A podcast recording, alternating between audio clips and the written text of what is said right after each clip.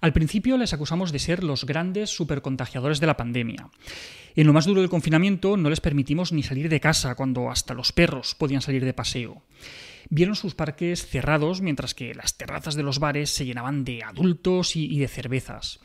Les hemos limitado la relación con sus iguales, y les hemos privado de, muchas de sus necesidades y han llevado durante este curso las mascarillas durante muchas más horas que la mayoría de las personas adultas y desde luego durante muchas más horas que quienes ponían las normas. Luego les llamamos héroes, pero en realidad han sido unos grandes perjudicados por la pandemia y les debemos al menos un gesto. Aunque sea por una vez, tengámosles en cuenta y permitamos que sean ellos los primeros en prescindir de las mascarillas en exteriores, al menos de manera simbólica, aunque solo sea un gesto para hacerles ver que aún les tenemos en cuenta y que reconocemos su esfuerzo y su sacrificio. No es nada descabellado, ¿verdad?